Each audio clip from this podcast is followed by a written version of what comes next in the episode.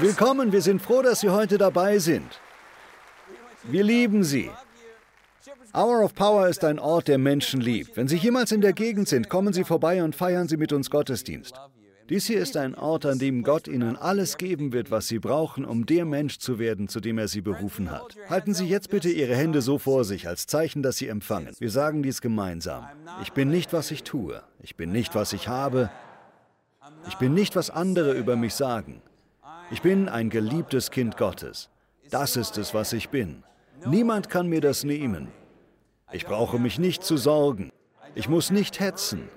Ich kann meinem Freund Jesus vertrauen und seine Liebe mit der Welt teilen. Amen.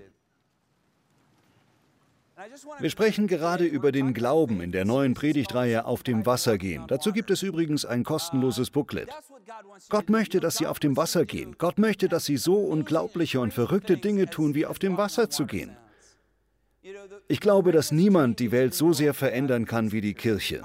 Ich glaube, dass in Kirchen große Dinge passieren können, weil sie das Herz der Menschen hier in Amerika und auf der ganzen Welt sind.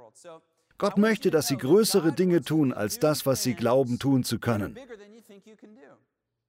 Wenn sie eine Aufgabe selbst erfüllen können, ist sie nicht groß genug für Gott. Sie brauchen Ziele und Träume, die sogar noch größer sind als die, die sie jetzt schon haben. Sie müssen Glauben haben. Die Dreistigkeit daran zu glauben, dass Gott ihnen geben wird, worum sie ihn bitten. Diesen Glauben haben sie. Sie haben Glauben und ihr Glauben wird freigesetzt. Sie gebrauchen ihren Glauben, um eine bessere Welt zu sehen.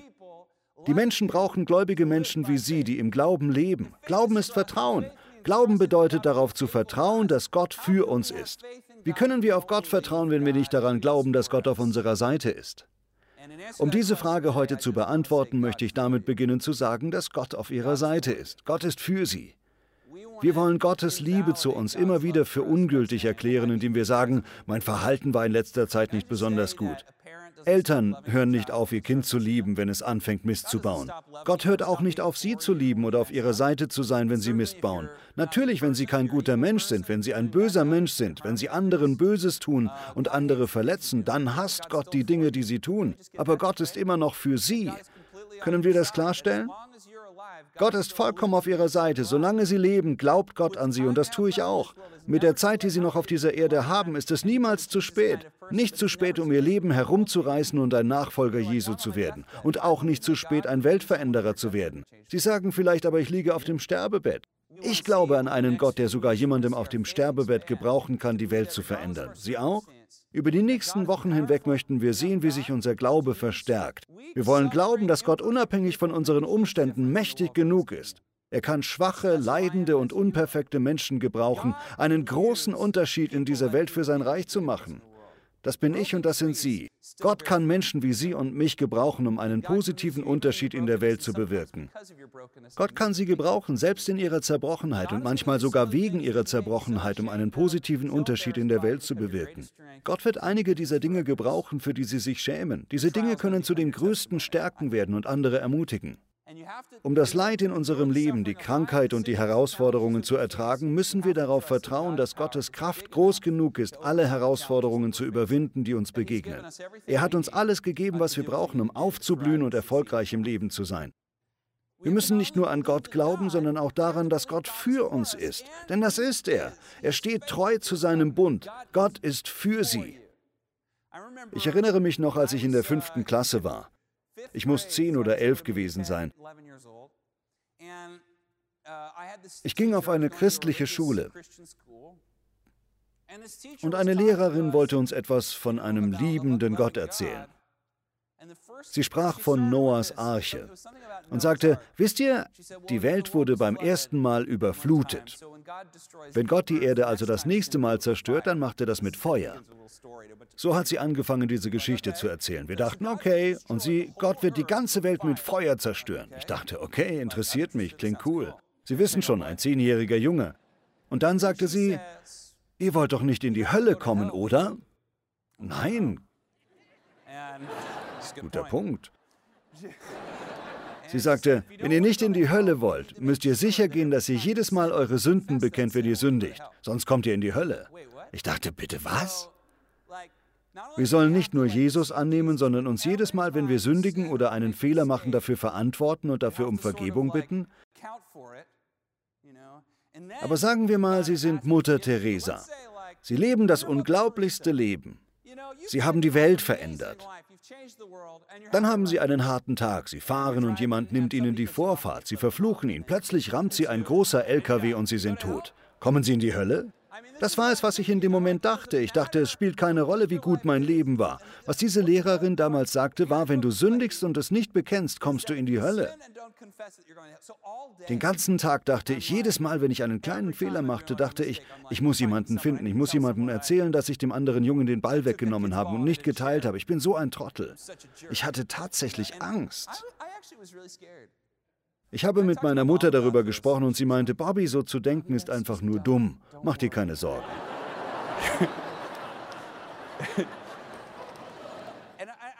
Der Grund, warum ich mit dieser Geschichte beginne, ist, dass es sehr viele schlechte Theologien gibt. Viele von uns haben solche Dinge schon gehört. Sie haben vermutlich nicht genau diese Geschichte gehört, aber vielleicht Geschichten, in denen es so klingt, als würde Gott alles tun, um uns möglichst vom Himmel fernzuhalten oder um unseren Erfolg zu verhindern. Vielleicht auch, dass Gott uns zwar in den Himmel lässt, aber dass unser Leben auf der Erde echt blöd wird. Als wenn ihm das Leben, was wir gerade leben, ziemlich egal wäre. All diese Dinge sind absolut falsch, wenn Sie die Bibel lesen. In der Bibel lesen Sie von einem liebenden Gott. Sie sehen eine zerrissene Welt, in der schlimme Dinge passieren, aber nicht einen Gott, der diese Dinge gut findet. Der Grundgedanke des Christentums ist, dass Jesus uns zeigt, wie Gott ist. Macht Jesus Menschen krank? Nein. Er heilt sie. Jesus ist die Erfüllung des Wortes Gottes. Er ist das Wort Gottes. Wenn Sie die Bibel kennen möchten, dann schauen Sie sich Jesus an. Er hat perfekt nach der Bibel gelebt. Jede Aussage von Jesus passt vollkommen zu den Aussagen in der Bibel. Jesus macht niemanden krank, weil er gesündigt hat und sagt dann, denk mal über dein Verhalten nach, wir sehen uns in drei Wochen wieder. Dann heile ich dich vielleicht, wenn du deine Sünden bekennst. Nein, so hat er sich nie verhalten. Tatsächlich sagt Jesus, dass Menschen, die sich so verhalten, in die Hölle kommen. Religiöse Leiter wie ich Religiöse Leiter bauten neue Hindernisse zwischen Gott und den Menschen auf und natürlich waren sie es, die diese Hindernisse verwalten durften. Sie kommen zu mir als priesterlichen geistlichen Leiter. Und wenn sie sich richtig verhalten, lasse ich sie vielleicht Gott sehen, mit Gott sprechen oder sein Haus betreten. Aber dieses Verhalten steht im Gegensatz zum Evangelium der Gnade. Was die christliche Religion einzigartig macht, ist, dass wir nicht sind, was wir tun. Wir sind automatisch Kinder Gottes. Im Reich Gottes, im Christentum ist alles anders. Was Jesus uns lehrt, ist nicht, dass wir alles richtig machen müssen, damit Gott uns liebt, sondern eher andersherum. Gott liebt uns auch als gebrochene, am Boden liegende, leidende oder süchtige Menschen und aus dieser Liebe heraus können wir große Dinge tun. Je mehr wir die Freude, die Hoffnung und den Glauben erleben, die in Gott sind, desto mehr tun wir Gutes. Gesetzlichkeit hat keinen Anteil am Christentum, insbesondere wenn Sie die Briefe von Paulus lesen. Dann werden Sie schnell feststellen, dass in der Gemeinde kein Platz für Gesetzlichkeit ist. Das ist ein großer Unterschied. Wir Menschen sollen uns moralisch und gut verhalten, aber Gott liebt sie nicht mehr, wenn sie sich gut verhalten.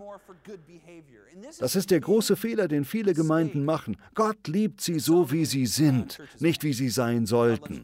Weil niemand so ist, wie er sein sollte. Können wir das klarstellen? Darum ist es wichtig, dass wir über den Glauben sprechen. Wir müssen die Tatsache bekannt machen, dass Gott für sie ist. Niemand will mehr, dass sie in den Himmel kommen als Gott. Niemand will mehr für sie ein aufblühendes, erfülltes und glückliches Leben als Gott. Er ist ihr Vater. Er ist ein perfekter, liebender Vater. Wenn die meisten Eltern zwischen drei Optionen für ihre Kinder wählen könnten, Reichtum, Schönheit oder ein glückliches Leben, was würden sie wohl wählen? Glückliches Leben, klar. Sollen meine Kinder krank sein oder gesund? Was würde ich wohl wählen? Gesundheit. Richtig. Glauben Sie, Gott denkt da anders? Glauben Sie, Gott ist ein schlechter Vater? Glauben Sie, er ist böse? Gott möchte das Beste für Sie. Das wirklich Blöde an diesem Ort, an dem wir leben, ist, dass er in diesem seltsamen Zustand ist. Gott arbeitet gerade daran, sein Reich auf der Erde in Fülle zu bauen. Im Kreuz und in der Auferstehung ist es bereits gewonnen, aber es ist noch nicht vollkommen da. So beschreibt es die Theologie. Der Glaube bedeutet, dass am Ende das Gute das Böse bei weitem überwiegen wird. Am Ende werden wir zurückblicken und sagen, dass alles Sinn gemacht hat. Ein Teil des Glaubens ist schwer zu verstehen, dass es manchmal verwirrend sein kann. Über eine Sache sollten Sie aber niemals im Unklaren sein. Gott ist für Sie. Er ist für Sie. Er hat Sie nicht im Stich gelassen. Er glaubt an Sie. Selbst inmitten Ihrer Sünde, Ihrer Fehler, Ihrer Unzulänglichkeiten, Ihres Mangels und all den Dingen, die Sie nicht haben. Wenn Sie Glauben haben, liegt Gottes Bestes für Sie noch vor Ihnen. Gott gefällt Glaube so sehr. Glaube gefällt Gott. Das sagt die Bibel und ich glaube daran, ich habe es gesehen. Gott ist auf ihrer Seite. Hören Sie auf, sich zu schämen. Hören Sie auf, Dinge zu sagen wie, wenn die Menschen nur dies und das über mich wüssten, würden sie mich nicht lieben. Oder Gott ist enttäuscht von mir. Sie machen das alles übrigens besser, als Sie glauben. Gott sieht es und er ist so stolz auf Sie. Das ist er wirklich. Ich möchte etwas zu denjenigen sagen, die gerade denken, Gott ist nicht stolz auf mich. Er ist vielleicht stolz auf dich. Ich bin stolz auf meine Kinder, auch wenn sie noch gar nichts erreicht haben. Das möchte ich klarstellen. Ich bin so stolz auf meine Kinder. Ich liebe meine Kinder so sehr. Und sie haben noch gar nichts geleistet. Sie sind sechs und vier. Das ist so wichtig. Das ist das Evangelium der Gnade. Diese Predigt ist übrigens die erste Predigt, die ich je gehalten habe. Ich habe sie mit 17 zum ersten Mal gehalten und sie etwa fünf Jahre lang immer wieder gepredigt. Es ist das Evangelium. Es ist das reformierte Evangelium. Ein Evangelium, das auf einem Bund basiert. Nicht darauf, sich noch mehr anzustrengen. Wissen Sie, was ein Bund ist? Es ist Gottes Versprechen an Sie. Es ist Gottes Versprechen, dass er derjenige ist, der die Arbeit macht. Es ist Gottes Versprechen, dass solange sie nicht aufgeben, alles gut werden wird. Tatsächlich ist es Gottes Versprechen, dass selbst wenn sie aufgeben, alles gut werden wird, weil Gott nicht zulässt, dass sie aufgeben. Er ist ein guter Vater und er liebt sie. Lukas Kapitel 13. Hannah hat es vorhin gelesen. Ich werde versuchen, Sie in die Vergangenheit zu versetzen. Stellen Sie sich vor, im ersten Jahrhundert zu leben. Sandiger Boden, Lehmhütten, das heiße Israel. Große religiöse Gewänder und arme, kranke Menschen. Sünder, die draußen sind. Besonders superreligiöse Menschen, die drinnen sind. Und diese sehr deutliche Grenze zwischen drinnen und draußen. Dann ist da dieser Rabbi Jesus, den man jetzt sogar einen Propheten nennt. Er sieht in gewisser Hinsicht aus wie die Leute draußen, aber ist der Beste darin, so zu sein wie die Menschen, die drin sind. Mit anderen Worten, er ist einer der respektiertesten und bewundertsten Rabbis und doch auch einer der gehasstesten Rabbis. Jeder wusste, wer Jesus war. Er war sehr bekannt geworden, nicht unbedingt wegen seiner Lehre, sondern hauptsächlich wegen der Wunder, die er tat. Die Leute sammelten sich um ihn. Ich glaube nicht, dass seine Predigten die Leute angezogen haben. Es scheint fast so, als wenn Jesus manchmal predigte, um die Leute zu verscheuchen. Die Leute kamen zu Jesus, weil er sie heilen würde, wenn sie nah genug an ihn herankommen könnten. Einige Menschen kamen nah genug an ihn heran und wurden einfach so geheilt. Ich würde das sehen wollen, Sie nicht? Jesus zog Tausende von Menschen an. Er ist überall bekannt. Die jüdische Gemeinschaft weiß nicht so richtig, was sie mit ihm tun soll, weil er ihre Normen hinterfragt. In dieser Zeit waren die heutigen religiösen Ansichten nicht alt, sondern ziemlich neu. Es gab eine neue Lehre im rabbinischen Judentum. Man baute eine Hecke um das Gesetz. Man sagte so etwas wie, ich möchte nicht den Sabbat brechen und ich weiß nicht genau, ob zu spucken den Sabbat brechen bedeuten würde. Also tue ich es lieber nicht. Und ehe man es sich versieht, ist nicht zu spucken das neue Gesetz. Dieses Beispiel ist übrigens echt. Jesus lehrt in der Synagoge. In den Synagogen ist es so ähnlich wie in einer Gemeinde. Tatsächlich kommt die christliche Art zu predigen aus der jüdischen Tradition. Die Predigt wurde im Judentum eingeführt, um das Wort Gottes zu lehren. Christliche Prediger sind in dieser Hinsicht noch heute wie die Rabbis. Die Leute versammeln sich und meistens werden die Leute getrennt. Manchmal stehen die Frauen an einer Seite und die Männer auf der anderen, aber sie können sich gegenseitig sehen. Sie sind in der Synagoge und Jesus predigt. Er ist der bekannte Gastprediger, der die Leute anzieht. Der Pastor dieser kleinen Synagoge ist ganz aufgeregt, weil Jesus gekommen ist. Aber plötzlich passiert etwas. Es war so, als wenn wir hier einen Gastprediger hätten und dieser Gastprediger würde sagen, Euer Pastor Bobby ist ein großer Heuchler. Ich würde auf meinem Stuhl hin und her rutschen und Amen sagen.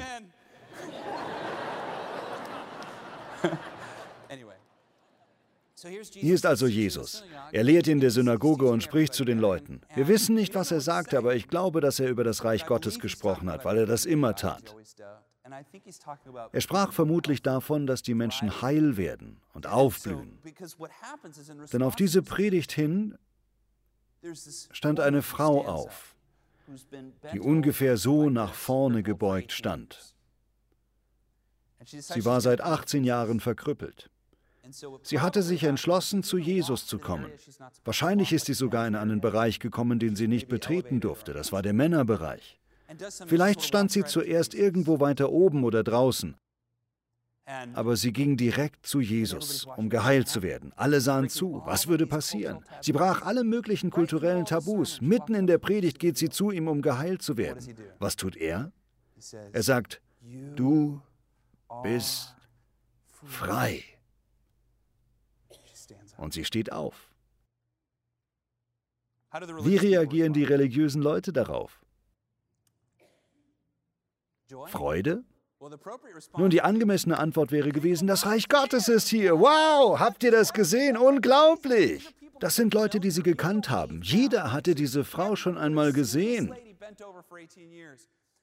Die Leute hätten aufspringen und schreien müssen und Erweckung hätte ausbrechen sollen. Aber was passiert? Der Pastor vor Ort, also der Bobby Schuller der Gemeinde, ich würde das natürlich nie machen. Der Vorsteher der Synagoge sagt, Entschuldigung, hier steht Jesus und lehrt gerade, und der Vorsteher stellt sich direkt vor Jesus. Er spricht nicht einmal zu Jesus. Er dreht sich um und spricht zu allen anderen. Er sagt, alle mal herhören. Es ist Sabbat, okay? Es gibt sechs Tage in der Woche. Jesus ist noch eine Weile hier. Keiner soll mehr nach vorne kommen, um geheilt zu werden. Wir versuchen hier einen Gottesdienst zu halten und sollten uns angemessen benehmen. Es ist Sabbat und es ist nicht richtig, am Sabbat zu heilen. Also kommt morgen wieder. Kommt morgen wieder.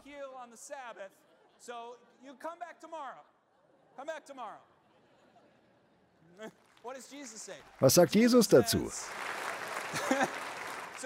Sie schauen Jesus nicht mal an. Sie trauen sich nicht. Und Jesus sagt, du Heuchler. Du bringst deinen Esel am Sabbat auch zur Tränke. In den Schriften oder in der jüdischen Tradition ist es erlaubt, seinen Esel am Sabbat zur Tränke zu führen. Warum? Weil die Juden angemessenerweise den Tieren eine gewisse Würde zusprechen. Auch wenn man Tiere isst, gibt es einen richtigen und einen falschen Weg, sich um Tiere zu kümmern und sie zu essen. Das kann man noch heute in Israel sehen. Es ist erstaunlich. Einer unserer Freunde hat erzählt, dass sie den Kühen klassische Musik vorspielen und sie massieren, wenn sie sie melken und so mehr Milch bekommen. Ich fand das großartig. Man hat Zuneigung zu den Tieren. Jesus sagt, ihr Heuchler, ihr erlaubt es, eure Esel zur Tränke zu führen. Am Sabbat. Aber diese Frau, Abrahams Tochter, die seit 18 Jahren verkrüppelt ist, die soll warten? Und da steht, als er das sagte, wurden seine Widersacher beschämt, wie sie sein sollten. Was sagt Jesus hier? Er sagt, Gott ist für sie. Ich möchte hier kurz unterbrechen. Ich bin noch nicht mit der Geschichte fertig. Wie viele von Ihnen sind schon einmal von religiösen Leitern verletzt worden? Vielleicht wurde dadurch etwas in ihre Seele gewoben.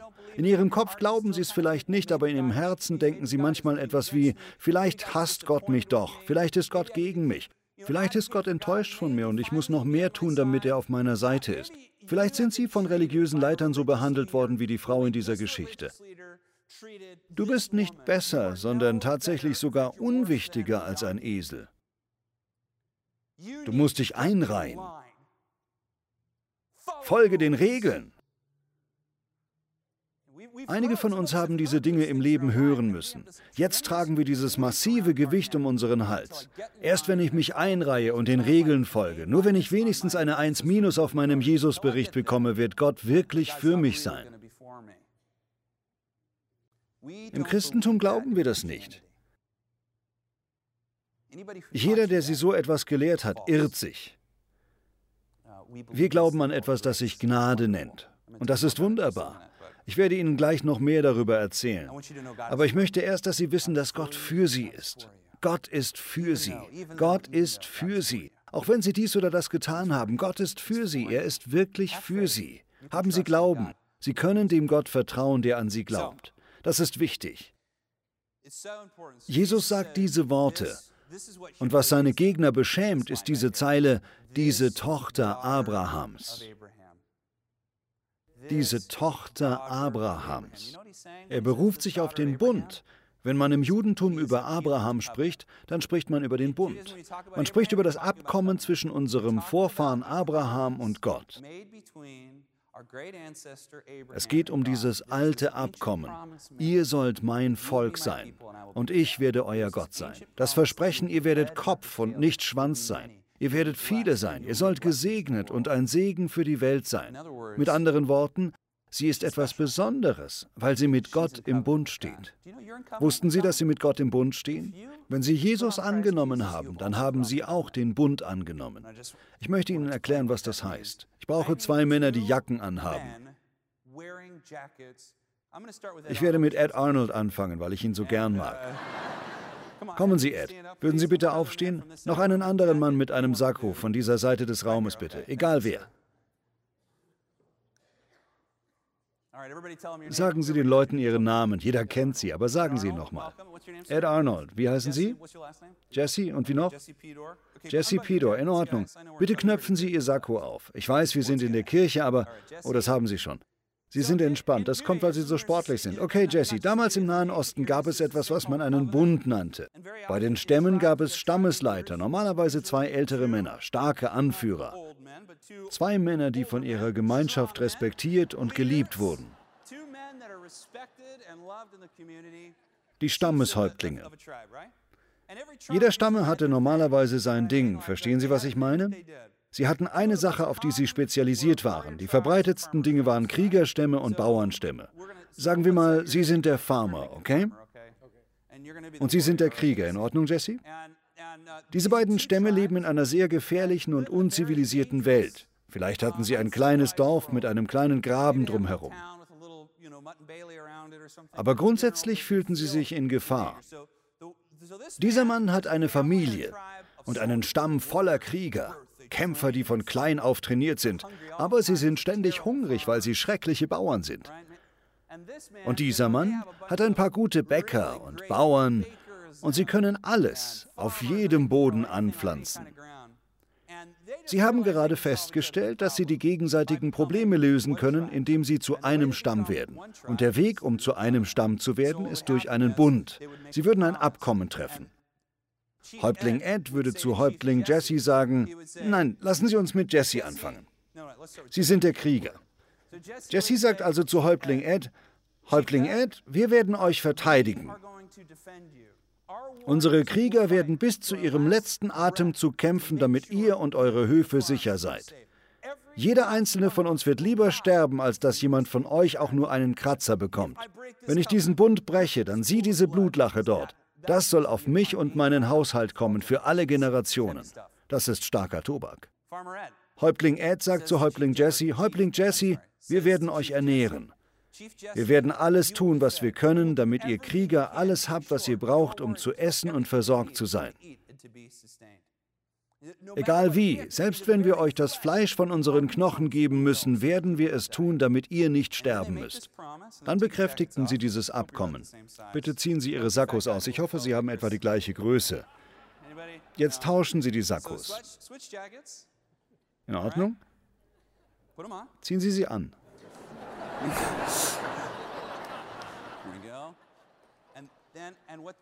Das ist ein Symbol. Sehen Sie, was hier passiert ist? Der Mantel, so wie damals bei Josef, ist ein Zeichen der Ehre.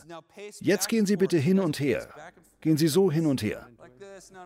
Gehen Sie weiter, hin und zurück. Während Sie gehen, sagen Sie, ich werde dich verteidigen, ich werde dich versorgen, ich werde dich verteidigen, ich werde dich versorgen, ich werde mich um euch kümmern. Es wird euch gut gehen, versprochen. Okay, großartig, das reicht. Tauschen Sie die Jacken zurück. Geben Sie ihnen einen Applaus. Vielen Dank Ihnen beiden, das ist lieb.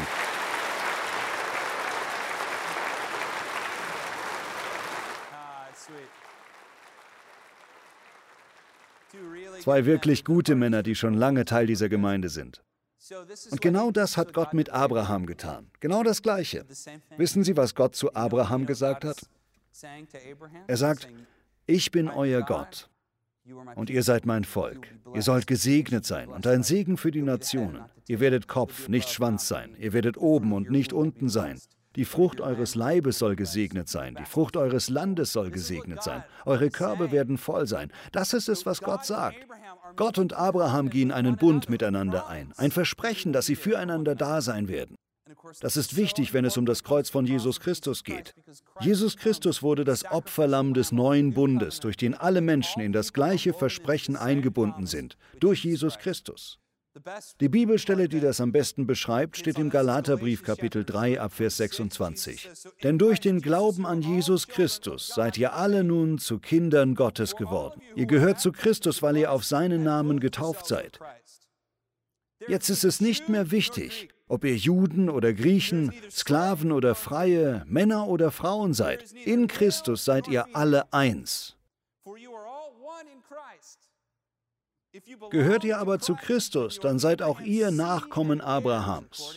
Als seine Erben bekommt ihr alles, was Gott ihm zugesagt hat. Sie sind eine Tochter Abrahams. Sie sind ein Sohn Abrahams. Sie sind ein Erbe nach der Verheißung. Gott wird treu zu diesem Bund mit ihnen stehen. Gott hält seine Versprechen. Wir müssen Männer und Frauen des Glaubens sein, die darauf vertrauen, sich darauf verlassen und einfach wissen, dass Gott treu ist, dass er seine Versprechen hält und das wird er. Darum möchte ich Ihnen eines sagen. Glauben Sie an die Güte Gottes. Ich habe erst einen Teil meiner Predigt geschafft, aber mir rennt die Zeit davon. Aber damit habe ich viel guten Stoff für nächste Woche. Sie sollten nächste Woche nicht verpassen. Aber wenn Sie heute eine Sache mitnehmen, dann ist es dies. Sie können darauf vertrauen, dass Gott für Sie ist. Das ist er. Der Bund zwischen Abraham und Gott wurde auch mit Ihnen geschlossen. Und wissen Sie was? Ihre Hälfte des Bundes wurde von Jesus Christus erfüllt. Das ist die gute Nachricht. Sind das nicht gute Nachrichten? Die gute Nachricht ist, dass Gott für Sie ist und Sie niemals aufgeben wird. Vertrauen Sie ihm und Ihre Tage werden hell leuchten. Lassen Sie das ganze religiöse Gepäck los, das Sie vielleicht mit sich herumschleppen. Vielleicht sind Sie neu im Glauben, tragen aber noch immer Dinge aus der Vergangenheit mit sich herum. Vielleicht auch von Ihren Eltern oder von anderen Menschen. Es ist Zeit, diese Dinge loszulassen. Im Christentum geht es um einen Neuanfang. Im Glauben geht es darum zu glauben, dass ich mit Jesus Christus Dinge tun kann, die ich alleine nicht schaffen könnte. Große Dinge liegen vor Ihnen. Große Dinge. Sie haben Glauben. Menschen brauchen Menschen wie Sie. Lassen Sie Ihren Glauben sichtbar werden und seien Sie gewiss, dass Gott große Dinge in Ihrem Leben tun wird. Vielleicht sind Sie kein Christ, vielleicht sagen Sie, ich glaube noch nicht an Jesus. Heute ist der Tag für Sie. Was ich jetzt sage, gilt für jeden, der uns gerade zusieht am Fernseher und hier in der Kirche. In der Bibel steht, wer im Herzen glaubt und mit dem Mund bekennt, dass Jesus Christus der Herr ist, wird gerettet. Wir werden genau das jetzt machen, okay? Ich möchte, dass Menschen gerettet werden. Wir beten zusammen. Ich bitte jeden von Ihnen, dieses Gebet mit mir zu beten. Schließen Sie die Augen. Vielleicht halten Sie auch Ihre Hände so vor sich. Das ist ein Zeichen, dass Sie Ihren Körper für den Heiligen Geist öffnen. Herr Jesus, sei du der Herr meines Lebens. Ich bereue meine Sünden. Ich habe so viele Fehler gemacht. Und doch liebst du mich. Danke für deine Gnade. Ich liebe dich, Gott. Mach mich zu einer neuen Schöpfung. Schreibe meinen Namen in das Buch des Lebens. Lehre mich, ein guter Mensch zu sein. Und lehre mich, mich immer auf deine Liebe zu stützen. Im Namen Jesu. Amen.